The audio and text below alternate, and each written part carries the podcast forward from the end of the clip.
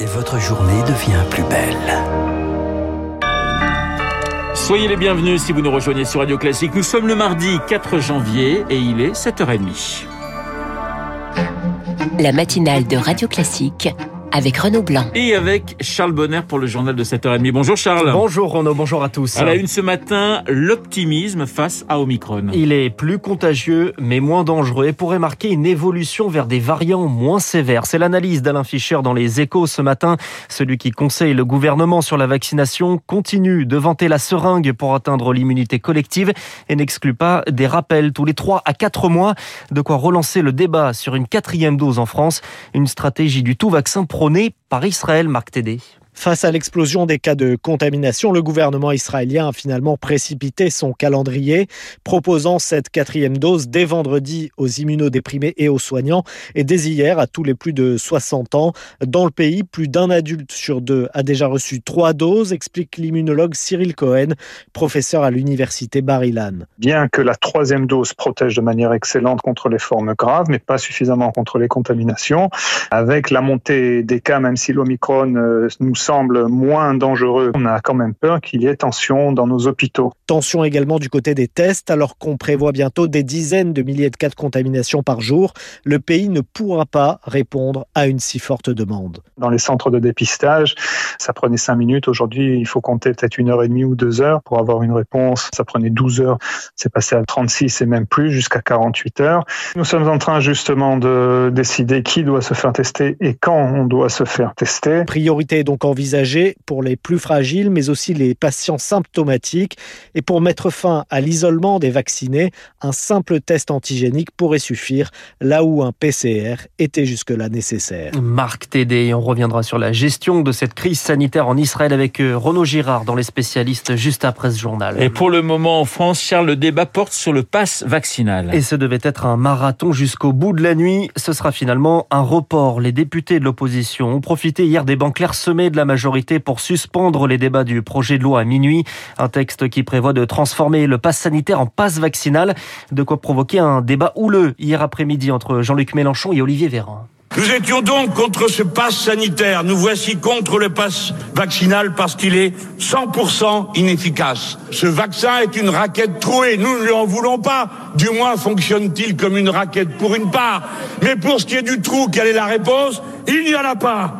Vous avez comparé le vaccin ARN messager, je cite, à des surgelés vendus dans des supermarchés. Voilà qui est très bon pour la confiance des Français. Vous avez parlé de ce machin Pfizer que jamais, jamais vous ne recevriez. Je crois que vous avez reçu votre troisième dose de, de Pfizer, monsieur le député. Voilà, et les présidents de groupes parlementaires se réunissent ce matin à 10h pour inscrire le texte à l'agenda de l'Assemblée ce soir ou demain. De quoi chambouler le calendrier prévu par le gouvernement. Et plus largement, le Covid est au cœur de la campagne présidentielle. Il contraint les candidats à s'adapter, voire à décaler les grands rassemblements. C'est le cas de Marine Le Pen qui préfère reporter son meeting du 15 janvier prévu à Reims-Victor-Fort. Les partisans du RN devront attendre le mois de février pour acclamer Marine Le Pen à Reims, manière de laisser passer le pic épidémique et de ne pas s'enliser dans le débat sur les jauges. LREM, le PS, LR ont eux annoncé qu'ils s'y plieraient. Fabien Roussel et Jean-Luc Mélenchon, eux, font le choix de distribuer des masques FFP2. Et pour s'assurer une diffusion de masse sur les réseaux sociaux et les chaînes télé en dehors des grands messes, les candidats multiplient les déplacements très thématiques, très ciblés. Yannick Jadot sera par exemple à Bordeaux demain sur le thème de la jeunesse, un lieu, une parole, une information. Les formations politiques plébiscitent toujours pour autant les grands rassemblements. Peut-on se passer de meeting en 2022 La réponse est plutôt non. On ne gagne pas des voix avec un meeting, mais on conforte les militants et on donne à voir une force joyeuse, analyse une équipe de campagne.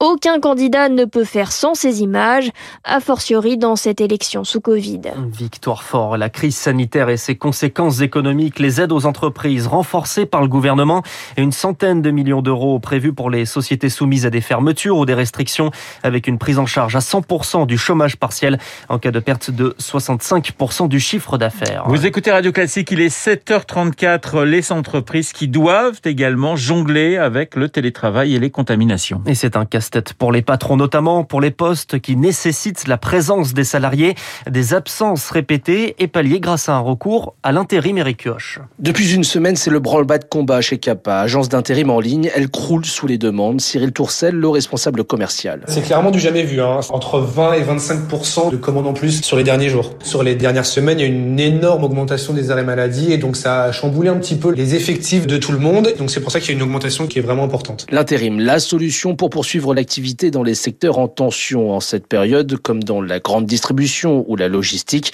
avec les soldes d'hiver dans 10 jours, hors de question de se retrouver le bec dans l'eau. C'est quand même beaucoup dans l'urgence, dans la panique. J'ai un camion qui vient d'arriver où je dois faire partir un container et il me faut 5-6 personnes en plus pour demain matin, pour la semaine. C'est globalement ça. Entre novembre et décembre, le nombre d'arrêts maladie avait été multiplié par 7, alors avec des chiffres de contamination 4 fois supérieurs aujourd'hui.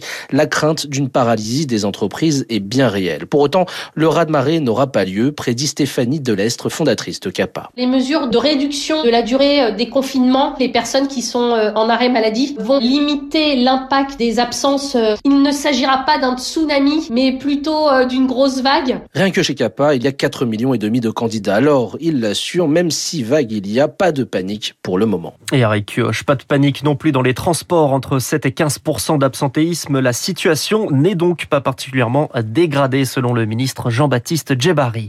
Son nom est entré dans le langage des Français. L'entreprise Caddy est en cessation de paiement. Une audience sur sa mise en redressement judiciaire est prévue ce matin au tribunal de Saverne.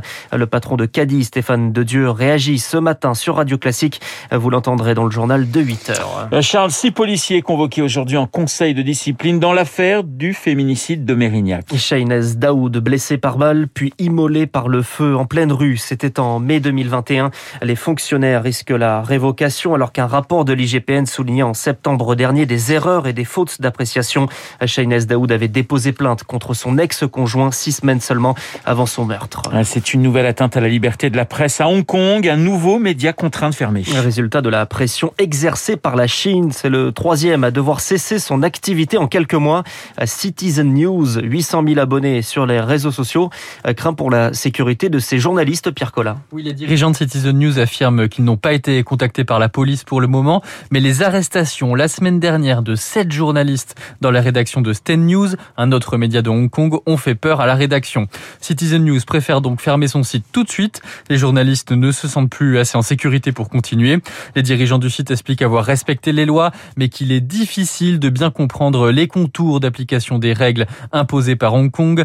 Il faut dire que depuis la mobilisation populaire en 2019, une loi sur la sécurité nationale très stricte a été mise en place en 2020, une loi imposée par Pékin. Citizen News est le troisième média à s'arrêter cette année sur la péninsule. De son côté, le gouvernement hongkongais a communiqué cette nuit, il nie mener une répression contre la presse. Pierre Collat. Et puis on termine avec euh, le sport et Kylian Mbappé porte encore et toujours le Paris Saint-Germain, auteur d'un triplé hier pour une victoire 4-0 contre Vannes et pour la qualification en huitième de finale de Coupe de France. Le dernier match des 16e, c'est ce soir et c'est un derby entre Lens et Lille. Ah, ce sera un beau match euh, en perspective à suivre. Merci Charles, on vous retrouve à 8h30 euh, pour un prochain point d'actualité. Dans un instant, les spécialistes, on parlera d'Israël, on en parle avec Charles, mais de voitures électriques en Norvège. Savez-vous combien de voitures électriques sont vendues à Oslo et dans tout le pays? Le chiffre est assez étonnant et la réponse dans une petite